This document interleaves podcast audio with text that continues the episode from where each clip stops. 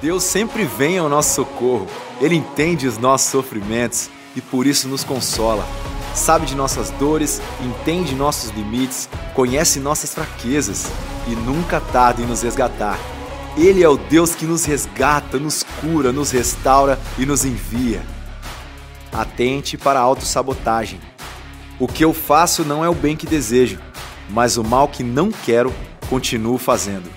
Em nossa jornada rumo à maturidade, precisamos nos atentar aos passos do Deus que nos cura e nos conduz à prosperidade e à segurança.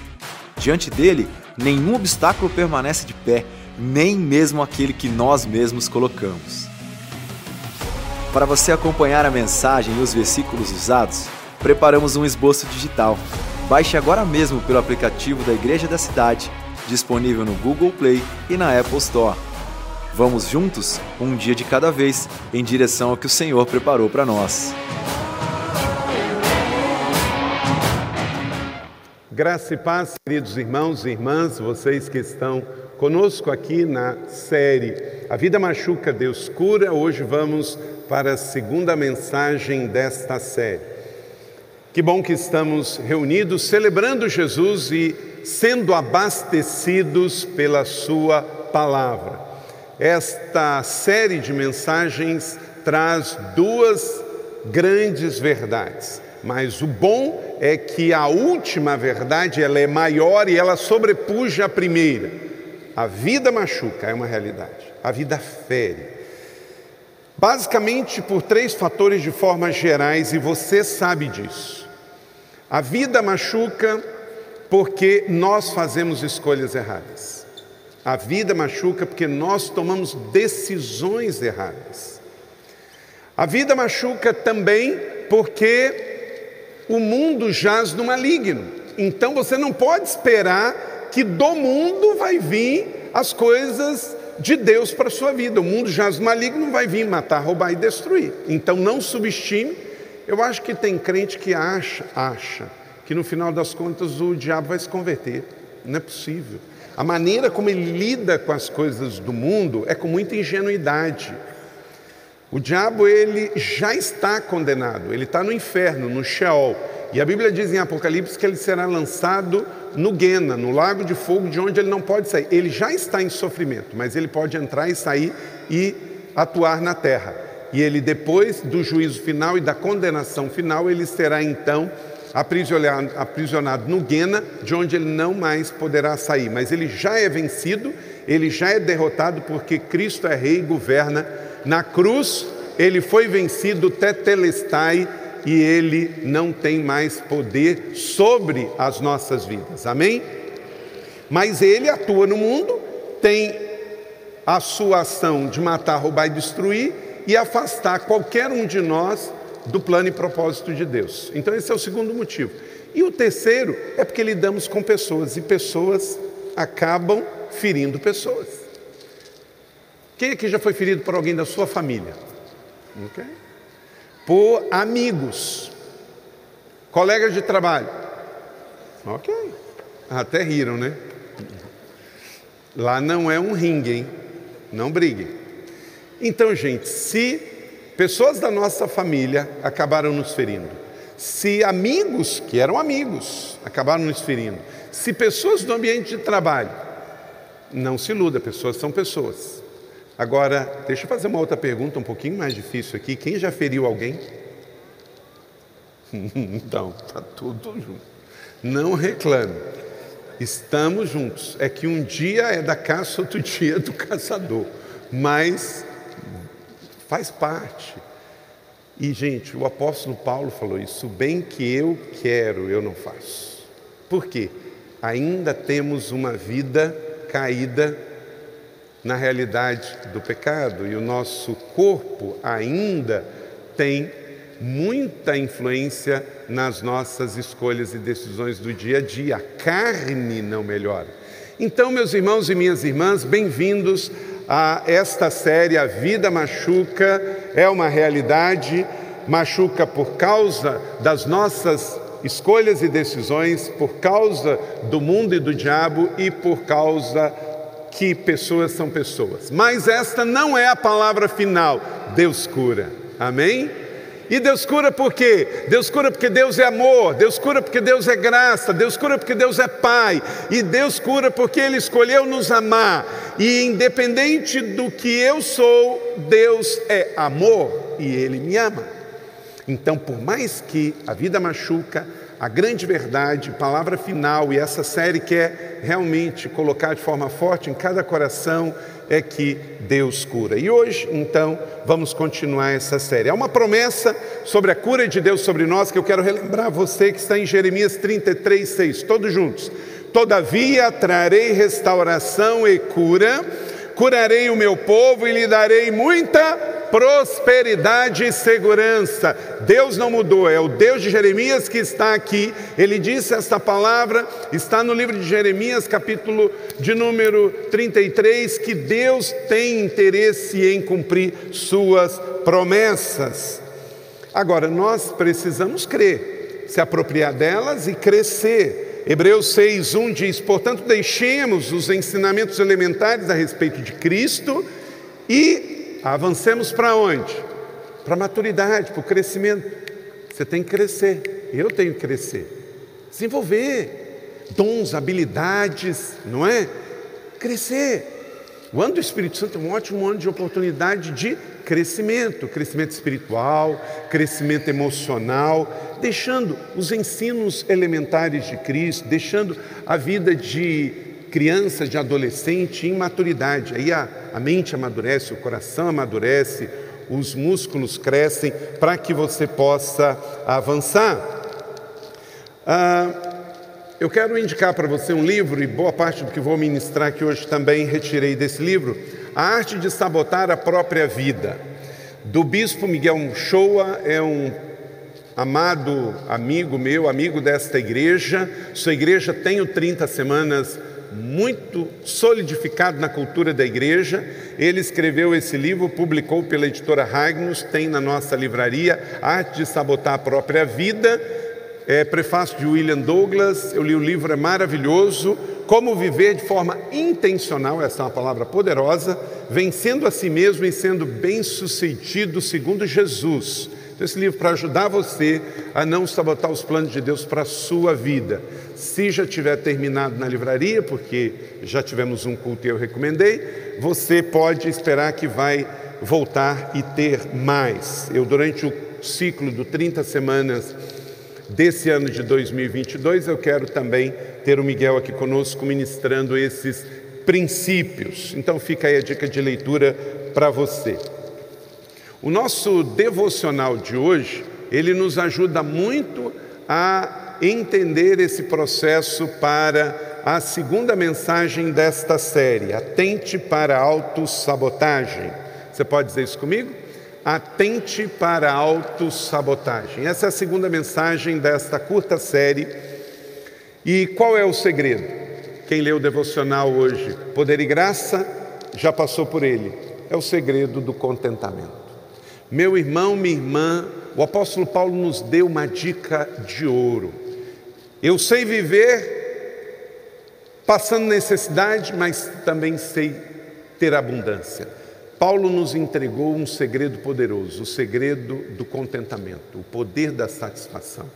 Porque, gente, esta é a grande chave para as grandes decisões na nossa vida. Por exemplo, quem está pronto para casar? Quem está contente consigo mesmo. Quem está satisfeito consigo mesmo.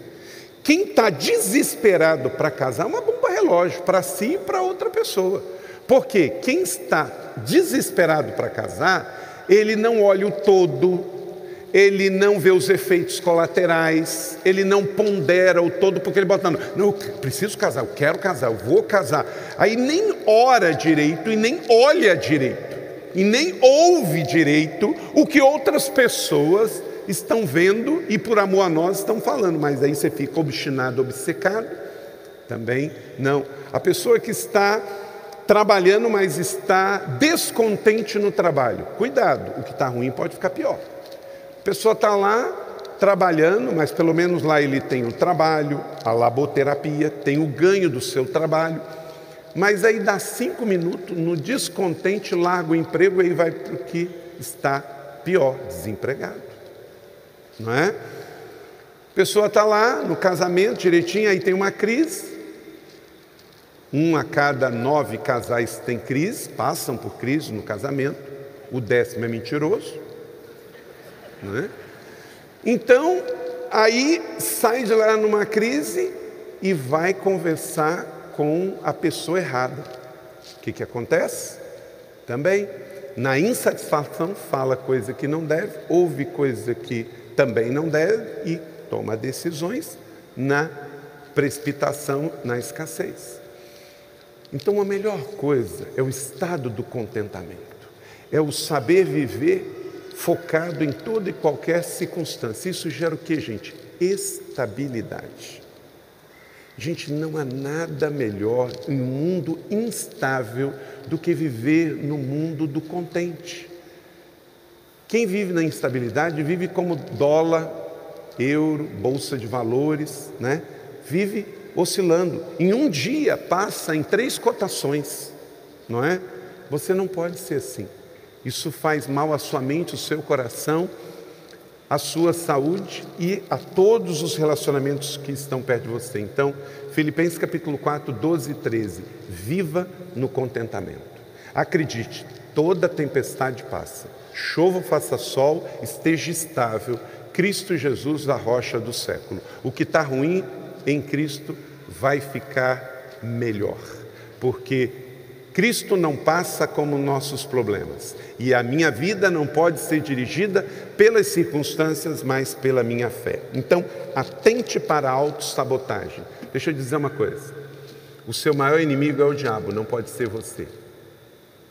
O seu maior inimigo é o diabo, não pode ser você mesmo. E quando eu não estou saudável com a minha fé, com a minha mente, com as minhas emoções, eu posso auto-sabotar o plano e projeto de Deus para a minha vida. E por isso, o 30 Semanas é um programa centrado em Cristo, onde vivemos um dia de cada vez e temos irmãos na fé, num ambiente seguro, que podem nos ajudar com ministrações, testemunho, confidência e caminhada junto de comunhão a tomarmos as decisões corretas oito decisões para durante um ano inteiro tomar as melhores decisões para com Deus, para comigo mesmo e para com o próximo.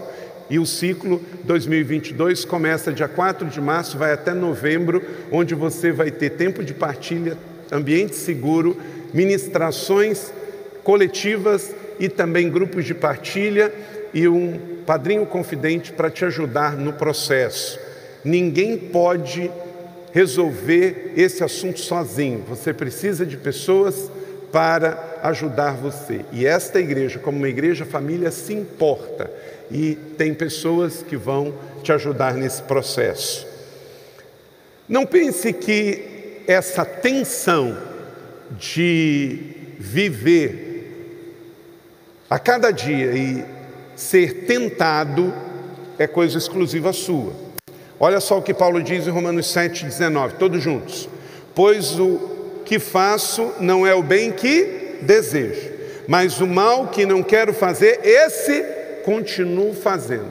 O apóstolo Paulo, gente, homem cheio do Espírito Santo, homem que viu Jesus caminhando para Damasco. Pensa, Jesus aparece para ele, ele cai do cavalo, se converte. Esse homem diz: O bem que eu quero eu não consigo fazer, e o mal que eu não quero, esse eu continuo fazendo. Ter ou não tentação não é uma opção sua. Viver no mundo caído pelo pecado e sofrer essas tensões não é uma opção sua. Mas escolher não ficar caído é uma opção sua. Se levantar, se erguer e ir em direção ao processo de cura, de restauração, de transformação, isso é uma escolha sua. Miguel Shoa diz: uma das maneiras de saber se você está se auto-sabotando sabotando um plano, é identificar se você está sempre buscando atalhos e evitando confrontos e desafios. Se você sempre dá aquela saidinha, é uma maneira de você autoavaliar, ele está certo. Se eu preciso ter conversas que estou fugindo delas, eu estou me auto-sabotando, é um indício. Se alguém diz, eu preciso conversar com você, não fuja, vai conversar. Se você diz, eu preciso ter uma conversa com alguém, vai lá e conversa. E aquela conversa, às vezes, difícil, do chamado 10%. Não pare enquanto você não terminar aquela conversa. Não adianta você procrastinar isso. O que tem que ser feito, faça. Quando a gente toma os atalhos, gerencia, geralmente não dá certo. Você tem que resolver. Como você responde ao que acontece com você, pode dizer onde você vai, não é isso? Porque, gente, é nas circunstâncias que a gente avalia de fato onde nós estamos. Há um provérbio antigo que diz assim: ó, o sabor do chá você só pode saber depois que a erva tenha infusão na água quente. Eu posso pegar uma embalagem do chá e olhar e ter uma ideia do se o chá é bom ou ruim. Eu posso cheirar e ter uma noção melhor ainda se o chá é bom ou ruim, mas eu só posso avaliar e dizer se ele é bom ou ruim, a sua acidez, se eu colocar ele na água quente e depois beber a água quente. Então, não tem como. E assim é a vida, gente. Eu não sou eu quando estou dormindo, porque todo mundo vira anjo não é? Até aquela mãe que luta o dia inteiro, 12 horas por dia, na luta ali, quando ele vai dormir, olha, meu anjinho dormiu, não é? Dormir é uma maravilha, e virar anjo depois que dorme é muito fácil. Difícil é ser anjo quando você é confrontado quando alguém te disciplina, quando alguém fala o que você não gostaria de ouvir, mas é aí que o nosso verdadeiro eu, de fato, se manifesta. De novo, o aroma do chá só podemos saber depois de passar pela água quente. Assim é a nossa vida. Então, como nós vamos atravessar de fato vai determinar como vamos chegar. Atente para a autossabotagem, o tempo todo você tem que estar vigiando. Não seja o maior inimigo de si mesmo. Cuidado com o que ouça, como ouve, porque como você reagir e falar vai ser fundamental para avançar ou não. Na internet hoje, isso é uma situação altamente perigosa. Por causa de perfis falsos, pessoas falam na internet o que não teriam coragem de falar para as pessoas frente a frente. É um argumento, uma ferramenta que se torna covarde para muitas pessoas. Ela cria uma força que ela não tem, ela cria uma coragem que não existe, porque fala por detrás de um perfil falso, distante do calor da relação olho no olho. Então, muito cuidado, porque a internet pode ser, em especial as mídias sociais, um ambiente extremamente tóxico. Então, você mesmo tem que se liderar e saber a hora em que você tem que fazer um jejum de redes sociais. Se elas estão trazendo mais malefícios para você do que benefícios, você precisa se autoliderar. Deixa eu te dizer, não permita que as suas mídias sociais sabotem os planos de Deus na sua vida. Ela tem que ser uma ferramenta para te ajudar a ter informação, entretenimento ou trabalho. Se isso não está acontecendo, dá uma é, saída das mídias sociais temporariamente, porque na verdade hoje é mídia, de social não tem muita coisa não. A autoliderança é a base, e quanto mais contente, autossatisfeito você estiver, isto vai ser fundamental para você. Então, é tempo de arregaçar as mangas e viver o seu melhor ano, e essa série é para te ajudar nesse sentido. Como diz o grande navegador, velejador Almir Klink, ele disse: Um dia preciso parar de sonhar e, de algum modo, começar. E como diz Miguel Shoa, um bom plano é aquele que é executado sem distrações. Deus tem um plano para a sua vida, Ele te colocou aqui no mundo, te salvou e te deu o Espírito Santo empoderador dentro de você, te deu uma mente brilhante, um coração fantástico. Você tem seis sentidos, tem um sistema fantástico psicomotor, tem habilidades extraordinárias. Se não bastasse os dons que você tem, você ganhou também os dons do Espírito Santo para viver a sua vida. Então executa o plano sem distrações. Elimine as distrações da sua vida. A autossabotagem pelo medo estará sempre perto e tentará aproveitar uma oportunidade para interferir na sua vida e nos planos e propósitos de Deus. Mas lembre-se, a confiança em Deus é a certeza que você tem para não falhar.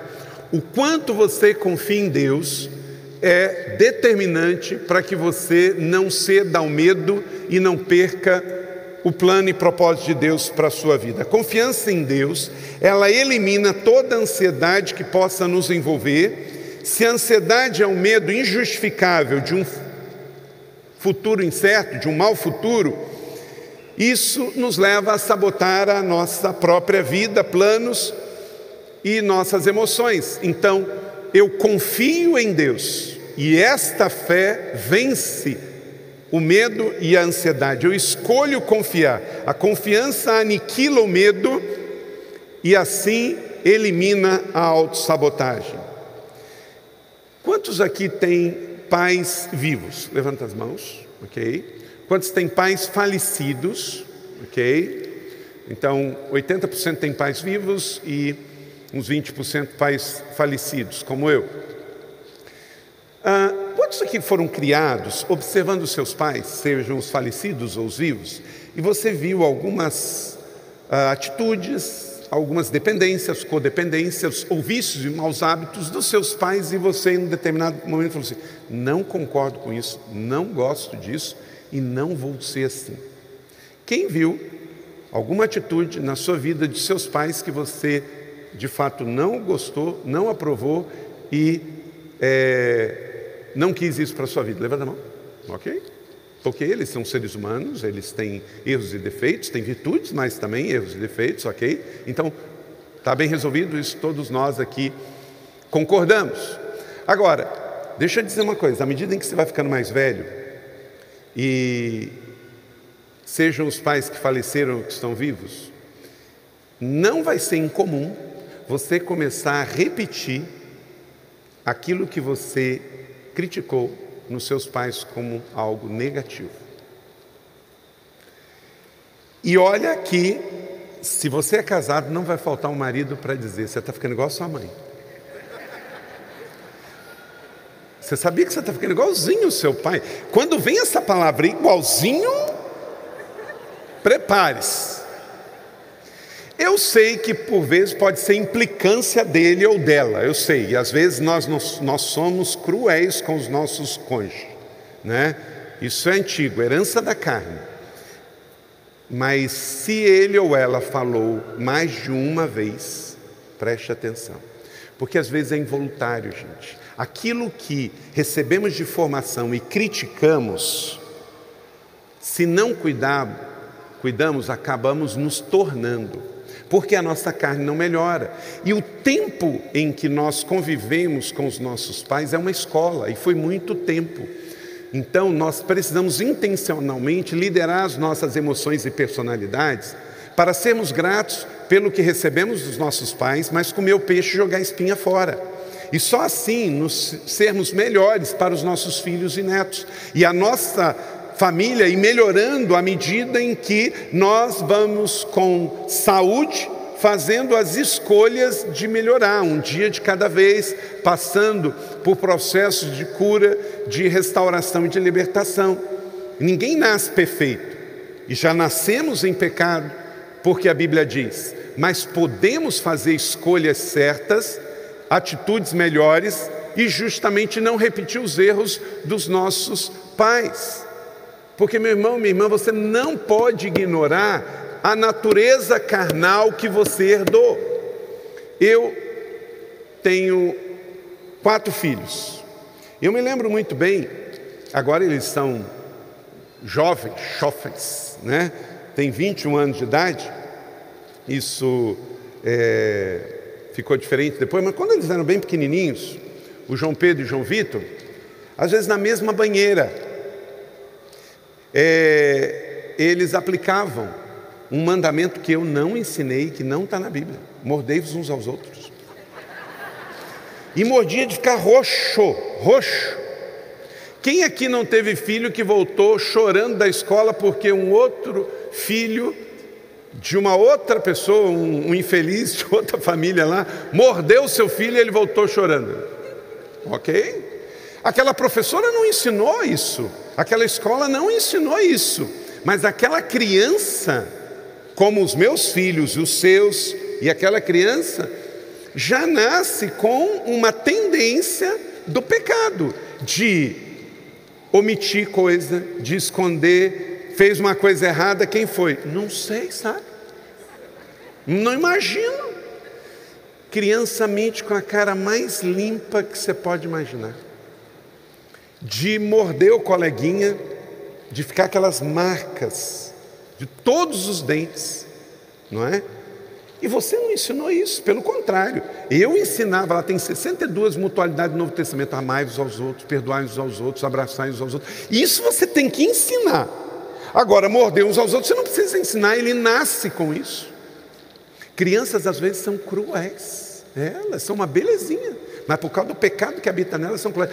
Quantos aqui tem filho em casa que você deu um brinquedo, deu um presente, ele brincou que só, mas depois de uma semana, duas, não quis mais saber do brinquedo, aposentou. Até que um dia vem uma criança de uns amigos seus, lá do seu grupo da cidade, visitar a sua casa. Aí chega lá, a criança pega um amor por aquele brinquedo. Não é meu, é meu, é meu, é meu, e não sei o que, e chora e faz escândalo. Os pais morrem de vergonha. Né? Gente, eu não ensinei essa criança a ser egoísta desse jeito. Quem foi o professor dessa matéria? Eu não ensinei, meu marido não ensinou, ninguém ensinou, gente. Herdou no pecado, herdou no pecado. E eu não posso esquecer disso quando eu cresço. Essas crianças que já foram geradas no pecado original, crescem como eu e você crescemos, e nós tomamos decisões diferentes, em especial depois da conversão, porque Cristo entrou em nós, agora nós temos uma nova criatura, somos uma nova criatura, temos uma nova mente e temos o Espírito Santo. Mas não quer dizer que vai ser fácil, porque essa mesma carne continua dentro de nós. Minha irmã, meu irmão, por natureza caída pelo pecado, nós somos tendentes ao erro, somos tendentes à mentira, tendentes à competição, tendentes a pecado. E só entregando a Cristo o poder das nossas vidas, vivendo um dia de cada vez, tomando as decisões certas, nós vamos conseguir romper, cumprir o chamado plano e propósito e não sabotar a nossa própria vida. Não vai ser fácil, mas é possível. Mas sem Deus, a vida vai continuar te machucando. Com Deus, quando a vida machucar, Deus vai curar e a gente vai se levantar. O que mente não vai mentir e, quando mentir, vai se arrepender e vai pedir perdão pela sua mentira. Então, se você quer romper e viver esta vida com a atitude correta, não imitando o pecado e os erros dos seus pais, você tem que identificar seu projeto, ver se o seu plano de vida está alinhado com Deus. Meu irmão, minha irmã, olha para cá. Tudo que você estiver planejando fazer, a grande maior pergunta é: isso aqui está identificado com o plano e projeto de Deus para a minha vida? Se não tiver, por melhor que ele seja, abandone. Abandone se não for o plano e projeto de Deus para a sua vida, deixe para lá. Primeira coisa é isso. Independente do que você for fazer, isso aqui é plano e propósito de Deus para a minha vida. E segunda coisa, compartilhe esse plano antes de realizar com pessoas que tenham amor pela sua vida, que tenham liderança espiritual sobre a sua vida. Não saia para fazer para depois perguntar. Saia para orar, perguntar e depois realizar. Busque conselho de pessoas que te amam pessoas que honram sua vida, um líder de grupo, um líder de partilha, um líder de ministério, um, um irmão mais velho, um pai espiritual, uma família biológica saudável. Três questões, basicamente, quando os nossos, é, quando cedemos às sabotagens na nossa vida, ou é em relacionamentos, ou em finanças, ou na procrastinação. Você pode dizer isso comigo? Três coisas: relacionamentos, finanças ou procrastinação. Motivos que auto-sabotam nossos relacionamentos. Eu vou falar isso rapidamente, depois, se você quiser, temos esse esboço para você. Você baixa o aplicativo ou pega também conosco. Foco errado, falta de compreensão da realidade do outro, autocentralização, quando eu é maior do que nós, ausência de verdade, quando falta a verdade, falta de prioridades, falta de comunicação, desconhecimento da linguagem de amor do outro, seja um outro cônjuge ou amigo ou irmão, o mito do par perfeito, avisos de autossabotagem, quando aparece no painel, presença constante de pensamentos negativos. Ah, eu não valho nada, eu não sirvo para nada, ninguém me ama. Cuidado. O remorso, ah, se eu, ah, se eu. Esquece, isso é prisão, já passou. E olhar muito no retrovisor. Quem olha mais no retrovisor do que no para-brisa acaba em acidente. Deixa eu dizer uma coisa muito importante. Olha para cá. Se tuas memórias são maiores do que os seus sonhos, você está se auto-sabotando. Se você hoje, independente da idade que tem, se você tem mais lembranças e memórias do passado do que imagens do futuro, você está envelhecendo, morrendo antes da hora. Você precisa ter mais sonhos do que memórias independente da sua idade. Você tem que ter mais vontade de viver para o futuro do que de voltar para o passado. Quanto mais você celebra memórias e menos sonhos você tem, mais auto-sabotando você está os planos de Deus para a sua vida. Pegou? Então, cuidado com isso. William Shakespeare, ele disse: Todas as graças da mente e do coração escapam quando um propósito não está firme. Então, Coloque seu propósito firme em Deus. A vida cura, mas Deus. A vida machuca, mas Deus cura. Então bota isso na sua mente, não esqueça. Porque você se prepara.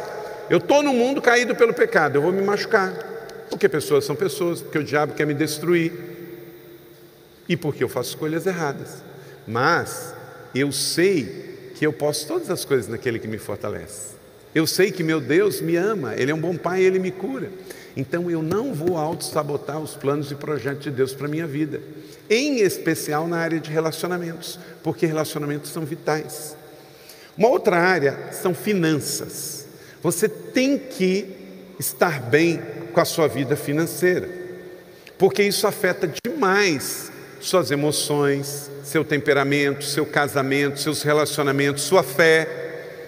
Então, como saber se eu estou sabotando a minha vida através das finanças. Vou te fazer algumas perguntas. Responda para você mesmo. As propostas de enriquecimento rápido e fácil me atraem? O assunto dinheiro e bens lhe dá prazer? A generosidade é algo difícil para você? Você acha que pode comprometer seus valores para ganhar mais dinheiro?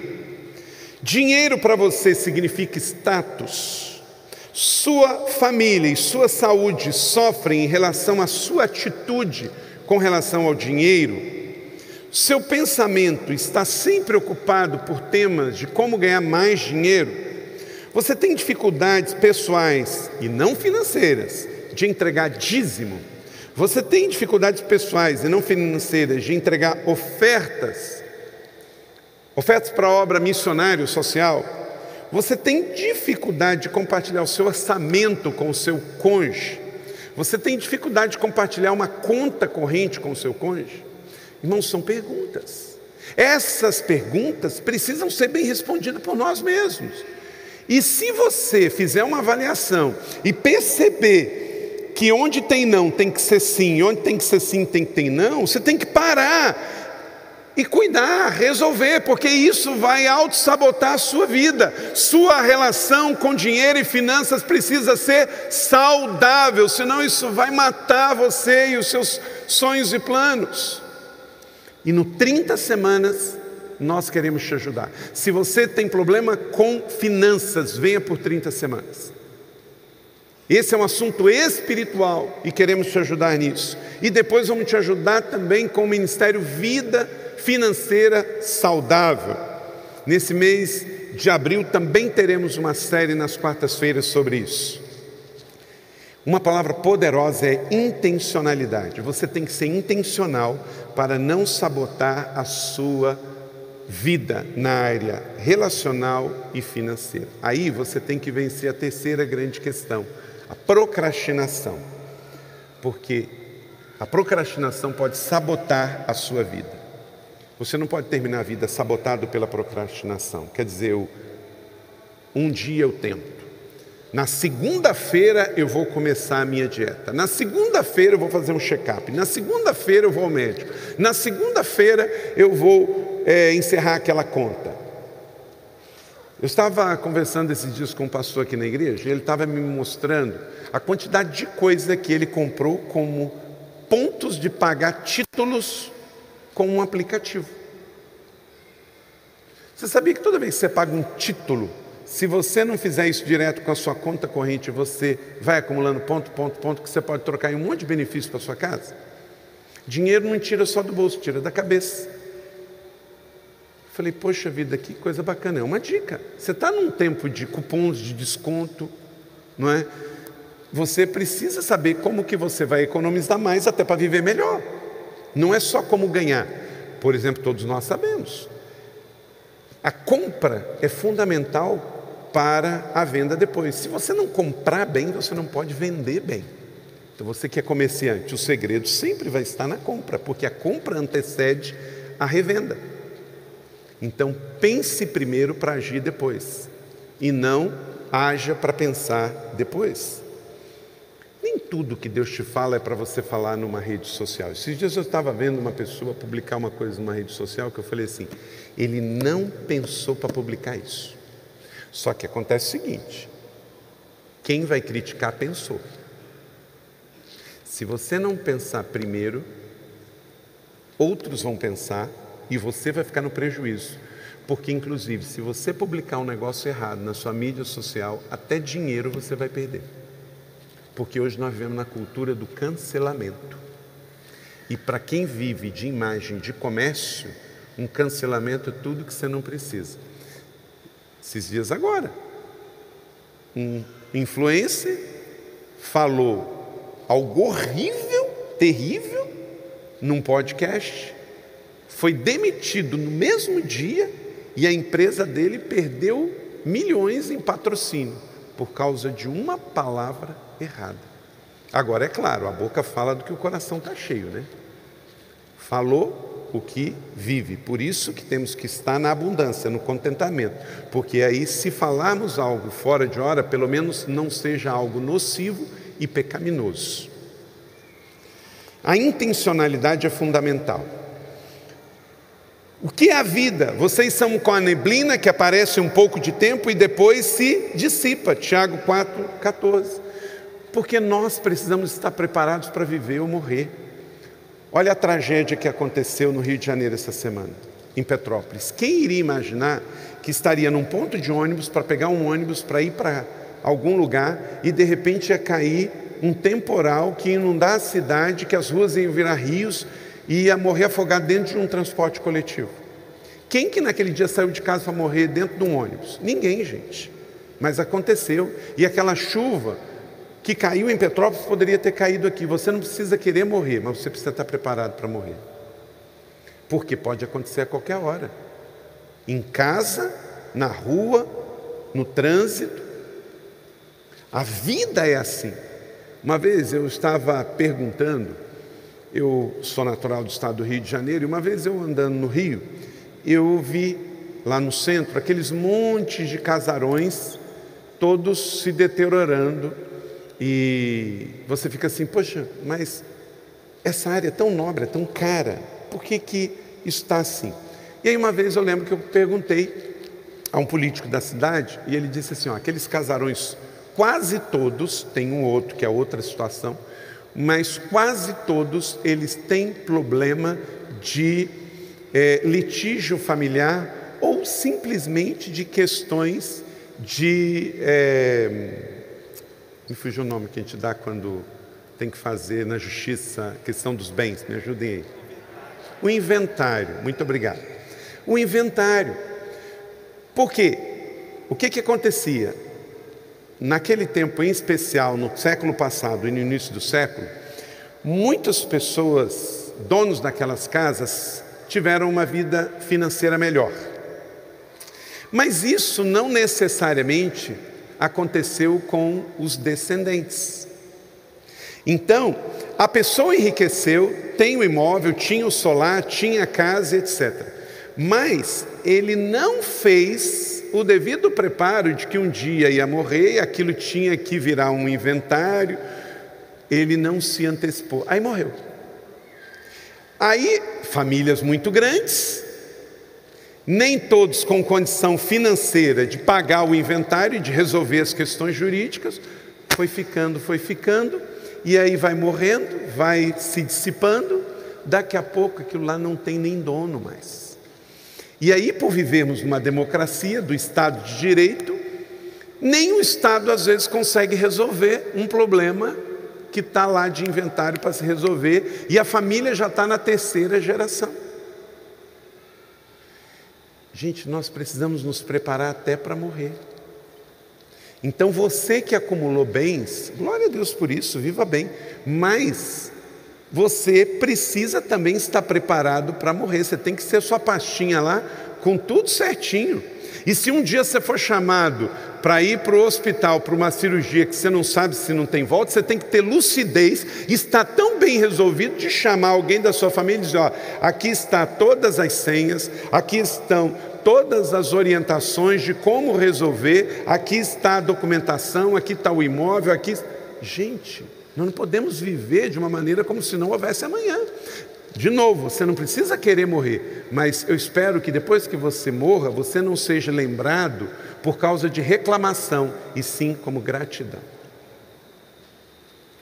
Viva a sua vida de uma maneira organizada, onde você não vai dar trabalho até os netos dos seus netos. E seja lembrado como alguém que se apegou tanto a ter que não se preparou para partir. Afinal de contas, nós somos o povo da fé. Sabemos que um dia todos vamos partir. Então, tenha uma vida organizada e não permita que as suas finanças sejam um problema para os filhos e os filhos dos seus filhos. Porque ninguém vai levar nada no caixão. Essa semana eu vi uma pessoa, certamente, uma pessoa que não tem herdeiro, fez uma coisa muito normal, muito bacana ou que quis se antecipar. Eu vi é, o GAC publicando que uma pessoa deixou uma propriedade em Caçapava para o GAC em uso de frutos. Quer dizer, enquanto aquela pessoa viver, ela pode alugar, ela pode fazer o que ela quiser. E o dia que ela partir, a justiça então já está com tudo certinho para destinar ao desejo que aquela pessoa tinha em vida no pós-morte. Está tudo resolvido. Pronto. Enquanto está vivo, ele pode usar do jeito que quiser. Pode alugar, pode desfrutar, pode plantar, pode derrubar, pode construir, mas depois não dá trabalho. O brasileiro às vezes não pode nem ouvir falar em uma doação em vida com os frutos. Isso não é cultura do Brasil. Por quê? Porque se apega demais ao bem material. E é uma maneira muito prática de resolver o destino de um imóvel depois. Então, queridos, tudo isso faz parte da vida. Você não tem controle sobre a sua vida. Você tem controle sobre suas escolhas e decisões. Vou dizer mais uma vez: você não tem controle sobre a sua vida. Você tem controle sobre suas escolhas e decisões. A nossa vida pertence ao Senhor e não quero ter o controle sobre isso. Eu entrego para Ele o controle. Faz assim comigo, faz sua mão. Eu não quero ter o controle. Eu entrego o controle ao Senhor da minha vida, ao dono da minha vida. e Ele vai dirigir você às melhores escolhas as melhores decisões da sua vida. Em nome de Jesus, você não vai terminar mal, você vai terminar bem, vai combater o bom combate, vai acabar a carreira, vai guardar a sua fé e vai tomar posse dos seus galardões na herança celestial em Cristo Jesus, e os seus filhos e os filhos dos seus filhos serão abençoados nesta terra. Em nome de Jesus, creia e viva assim. A procrastinação, ela não vai nos ajudar. Então, o que você tem que fazer, faça. A procrastinação sabota a oportunidade de ser bênção na vida de outras pessoas, diz Lucas capítulo 9, 23 e 24. Disse Jesus: Se alguém quiser acompanhar-me, negue-se a si mesmo, tome diariamente a sua cruz e siga-me.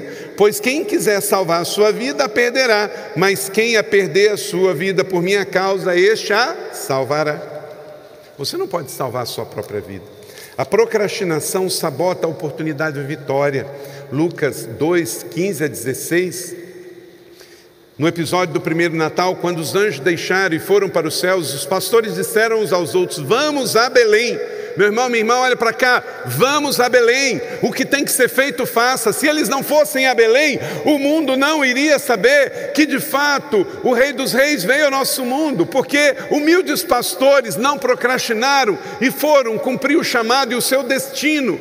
Não deixe para amanhã o que você possa fazer hoje. Deus espera a sua decisão e você pode ter que começar pequeno.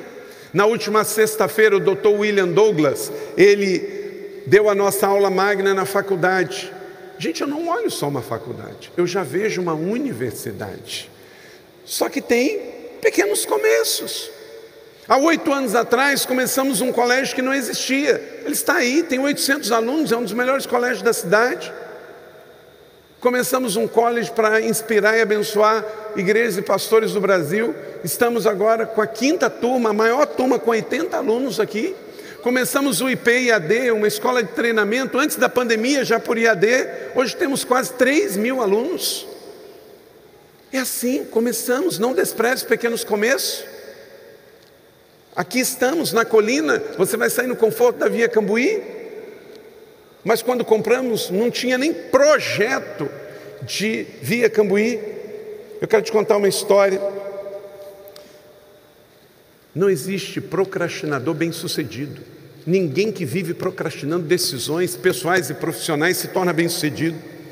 No início do século, um consultor administrativo chamado Yves Lee, Yves Lee, preste atenção, encontrou um homem e pediu um conselho. Ele queria ser mais produtivo e ele sorriu e deu um plano, um tanto quanto desanimador no começo. Ele disse o seguinte: ó, a cada seis a cada noite liste seis coisas importantes que você tem que fazer no outro dia. E enumere em ordem de prioridade. Todo dia acorde para fazer seis coisas na ordem de prioridade. No final, Charles perguntou para Ali: quanto custava então o conselho que ele acabou de dar? Ele disse: pratique nos próximos seis meses, faça rigorosamente o que combinamos e depois desse tempo veja que benefício você teve e você então veja quanto valeu o conselho e me pague. Depois de seis meses, ele marcou um outro horário, veio com um cheque de 25 mil dólares e entregou. E dizia com um bilhete: Obrigado pelo rico conselho. Era uma fortuna no início do século XX. Tempo é a matéria-prima de tudo. Valorize o seu tempo. Comece agora a mudar a sua vida. Você não tem duas para deixar para depois. Um homem chamado Jonathan Edwards, um americano ilustre, foi um cristão exemplar, um pastor extraordinário, um professor brilhante. Jonathan Edwards, depois você pode dar um Google sobre a vida dele. Teve uma vida impressionante. Entrou na Universidade de Yale com 13 anos de idade na idade adulta, sua pregação deu início a dois grandes avivamentos nos Estados Unidos. O seu sermão, Pregadores na Mão de um Deus Irado, é fantástico, uma obra-prima. Seus avivamentos varreram o mundo através do que Deus fez, avivamento do Senhor através da vida dele. E Jonathan Edward se tornou o primeiro presidente da Universidade de Princeton, nos Estados Unidos. Era considerado um dos maiores intelectuais do país. Antes do século XX, fala-se em dois grandes americanos que mudaram a história do mundo ocidente: Benjamin Franklin e Jonathan Edwards. 250 anos depois, os livros de Jonathan Edwards continuam sendo lido e publicado. Antes de morrer, ele fez um voto. Olha o seu voto. Decido viver com todas as minhas forças, enquanto eu tiver fôlego, decido nunca perder sequer um momento e aproveitar o meu tempo da melhor maneira possível. Decido nunca fazer uma coisa que eu não faria se fosse a última hora da minha vida. Vamos ler essa última parte juntos? Eu vou ler e você fala: Decido nunca fazer uma coisa que eu não faria se fosse a última hora da minha vida. Esse gigante, porque tomou essa decisão e fez esse voto antes de falecer, ele gerou diretamente, através dos seus descendentes, filhos, netos, bisnetos e tataranetos, 1394 pessoas. E olha, eu vou falar aqui alguns deles, desses 1.394 descendentes de Jonathan Eduardo. 13 presidentes de universidades, 65 professores universitários, 3 senadores da República dos Estados Unidos, 30 juízes, 100 advogados, 75 oficiais do Exército e da Marinha, mais de 100 pregadores, missionários e pastores, 60 escritores proeminentes, um vice-presidente dos Estados Unidos e 295 bacharéis, dentre eles governadores e embaixadores dos Estados Unidos pelo mundo. Um homem com Deus que fez um voto e não procrastinou, não perdeu tempo. Jonathan Eduardo. Se você tratar o tempo como um bem, ele retribuirá o seu favor. Olha para cá. Se você tratar o seu tempo como um bem de valor, ele retribuirá. O que você tem feito com o seu tempo? Elimine tudo que gasta energia desnecessariamente. Elimine os pensamentos desnecessários, os hábitos desnecessários, os prazeres desnecessários e todo pecado, todo tempo destinado à ociosidade. Isso amanhã Deus vai retribuir. Terceiro e último, a procrastinação pode sabotar a oportunidade de salvação, como aqueles quatro leprosos à beira da cidade de Samaria, em 2 Reis capítulo 7, 3 e 4. Como que vamos ficar aqui sentado esperando a morte? Meu irmão, minha irmã, querido príncipe, princesa, homem de valor, feminina, homem de honra, você não pode ficar sentado perdendo a melhor coisa da sua vida, que é o tempo, por causa da procrastinação. Não adote a autossabotagem. E a maneira de você eliminar isso é eliminando a questão da procrastinação na sua vida? O que você tem que fazer? O que você disse para sua esposa que ia fazer e não fez ainda? O que você disse para os seus filhos que iria fazer e não fez ainda? O que você disse para o Senhor e não fez ainda? Os votos que você fez com Ele? O que você disse para o seu irmão na fé, para o seu pastor, para quem quer que seja na sua vida? O tempo está se esgotando.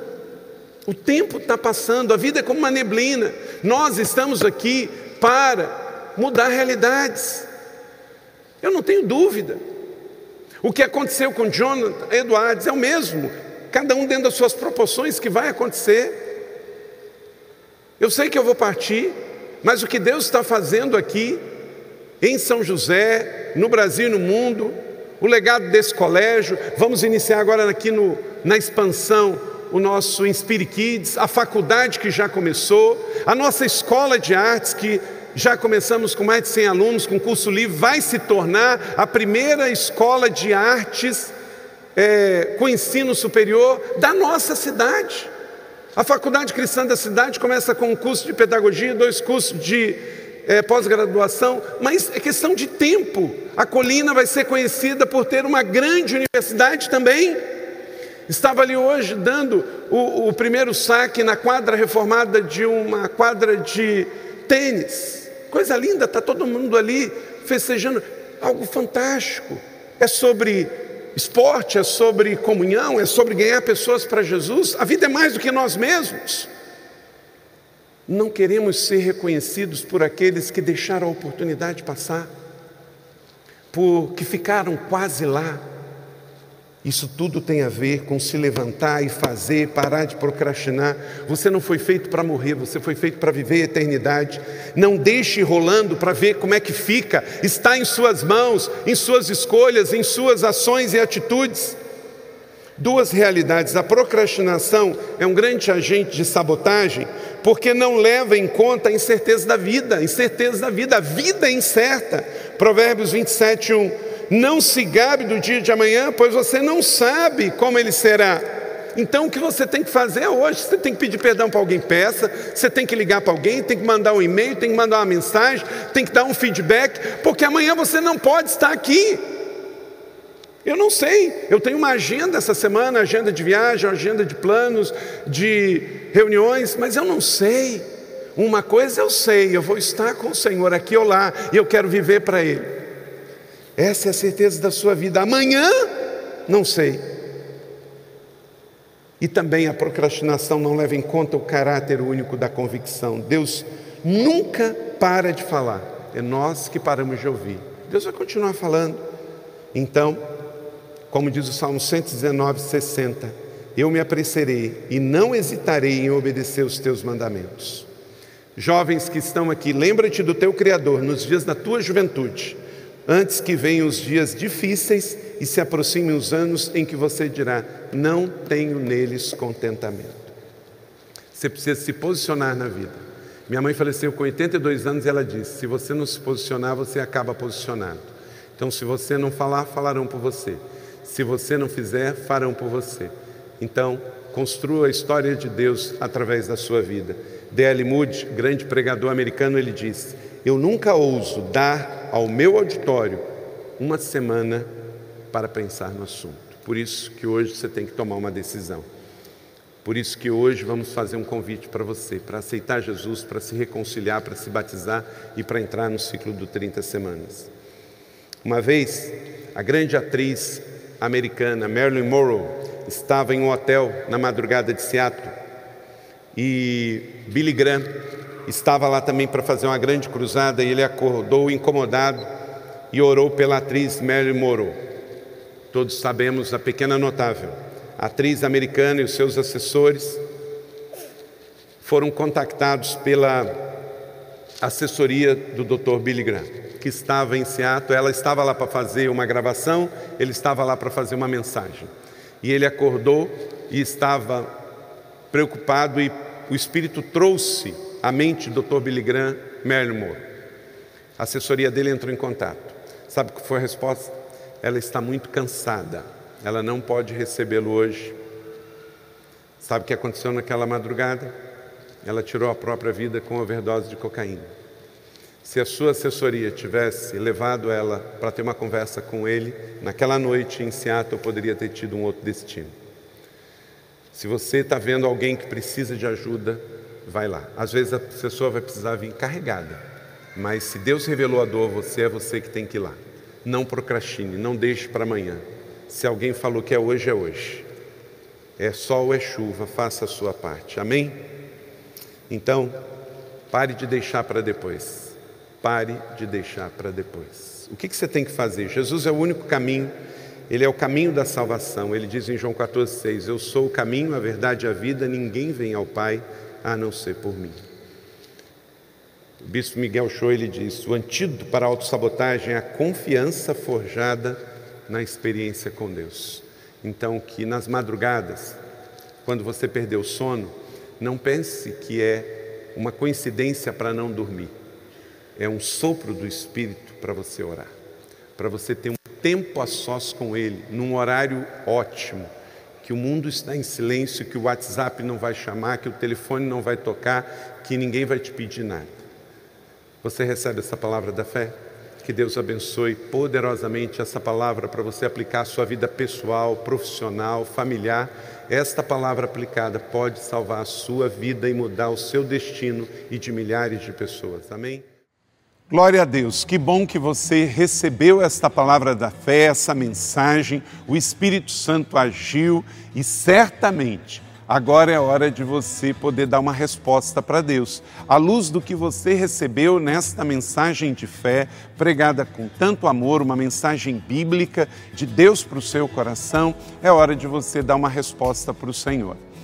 E eu quero convidar você a dar uma resposta e quero fazer três convites para você. Aí na sua tela agora aparece um QR Code e um número de WhatsApp para que você que tomou uma decisão possa então entrar em contato conosco agora. O primeiro convite é se você ouviu esta mensagem e quer tomar uma decisão de arrependimento e de receber Jesus no seu coração como Salvador e Senhor da sua vida agora. A outra decisão que você pode estar tomando agora e celebramos com você é se você quer retornar para a igreja, voltar para a fé. Talvez você se desviou dos caminhos do Senhor e da igreja, mas hoje é o tempo de voltar, é tempo de arrependimento, de mudança de vida, de voltar para a família da fé. Então, bem-vindo você que está tomando a decisão de retorno agora. Não importa quanto tempo você esteve afastado, não importa se você se afastou dessa ou de outra igreja cristã ou evangélica, bem-vindo de volta à família da fé. E o terceiro convite que eu quero fazer para você é se você quer ser batizado. Então, se você quer ser batizado em águas, se você está em São José dos Campos ou em qualquer cidade onde temos uma igreja da cidade ou aí na sua cidade, entre em contato conosco agora pelo WhatsApp ou pelo QR Code e diga: Eu aceitei Jesus, eu quero ser batizado. Eu não tinha sido batizado em águas ainda, no batismo de imersão, que é o batismo que Jesus viveu lá no Rio Jordão, sendo batizado por João Batista, e eu quero ser batizado em águas também. Então entre em contato conosco. Amém? Então, bem-vindo à família da fé. Parabéns por tomar uma destas decisões hoje, após ouvir esta mensagem. E o nosso campus online aqui da Igreja da Cidade está aqui para servir onde você estiver. Deus seja louvado. Vamos orar juntos? Pai, eu quero te agradecer por cada um que recebeu agora a tua palavra e ela tocou no coração e eles estão dando uma resposta para o Senhor. Eu abençoo cada um dos que nos acompanharam agora nesta transmissão. Que o Senhor abençoe as suas vidas, os que tomaram a decisão de te aceitar, de voltar para a igreja ou se batizar, nós assim os recebemos e os abençoamos em nome de Jesus. Amém. Obrigado por estar conosco. Se você tem qualquer outra dúvida também, aí no chat ou nas nossas mídias sociais ou no WhatsApp, mande para nós e nós vamos entrar em contato com você. Somos a Igreja da Cidade, uma família para pertencer. E aqui no Campus Online, uma família para pertencer onde você estiver. E seja bem-vindo também às nossas celebrações presenciais. Você pode ver aí no vídeo também os horários e os dias que temos celebrações. Bem-vindo, Deus te abençoe e até a próxima.